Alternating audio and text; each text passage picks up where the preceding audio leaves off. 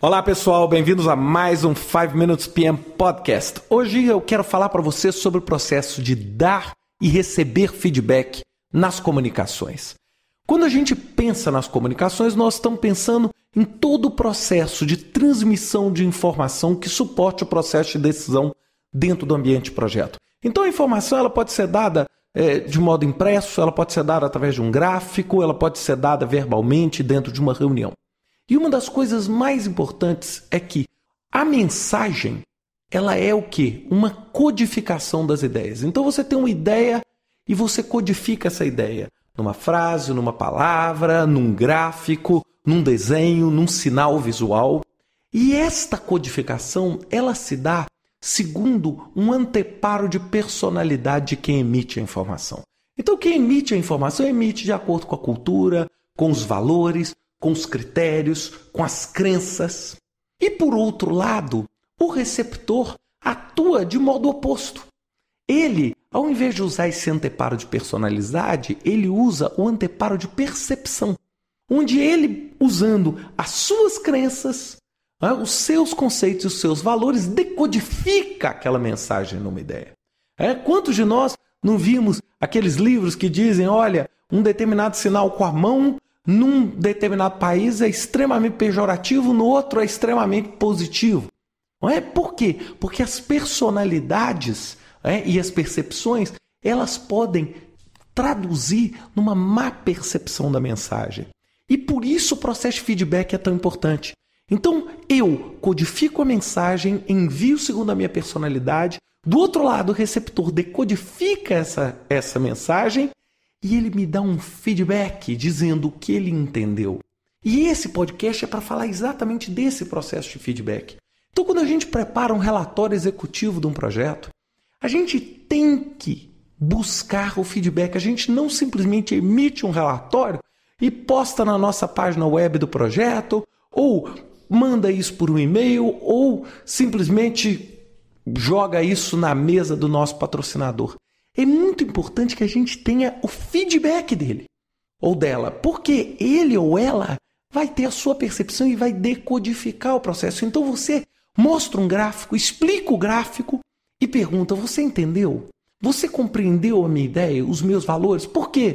Porque nem sempre a cor vermelha tem a mesma interpretação para cada pessoa, nem sempre a cor azul. Eu nunca esqueço um caso de um cliente meu, é muito, muito inclusive divertido, que ele simplesmente pegou o caminho crítico e resolveu pintar o caminho crítico dele. Ao invés de vermelho, que ele achou que era uma cor muito negativa, ele pintou o caminho crítico de azul. É? E as tarefas não críticas de vermelho. Ele simplesmente mudou a convenção que a maior parte dos softwares, a maior parte das pessoas utiliza para entender o que é caminho crítico e o que não é caminho crítico. Então, quando eu recebi aquilo, aquele relatório na minha mesa, eu não conseguia entender nada, porque eu falava, as atividades menos relevantes estão de vermelho e as atividades mais relevantes estão de azul. E eu custei muito para entender esse processo. Então, se ele tivesse, ao emitido essa informação, buscado um feedback meu, o processo de comunicação que suporta a decisão teria sido muito mais preciso, muito mais afiado e muito melhor é, executado. O grande problema é que muitas vezes a gente fala com a crença de que o outro lado vai entender perfeitamente o que nós estamos falando. E, num ambiente de projeto, onde as culturas são diversas, as formações são diversas, você tem um lançamento de um produto onde você tem pessoas de finanças, marketing, é, recursos humanos, é, desenvolvimento de produto, engenharia, todas juntas.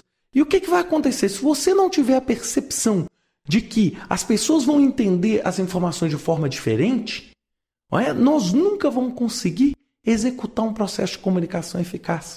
Muita gente acha que comunicação é o seguinte: é pegar e sair falando e o outro sai ouvindo. Não é não. É um processo de duas vias. Fala, recebe feedback. Fala, recebe o feedback. Sempre pensando que por trás desse processo de dar e receber feedback tem um filtro, tem um anteparo, onde eu coloco a informação sempre de um jeito que eu acredito, num tom de voz que eu acredito, num texto que eu acredito, e a pessoa decodifica de uma forma que ela acredita.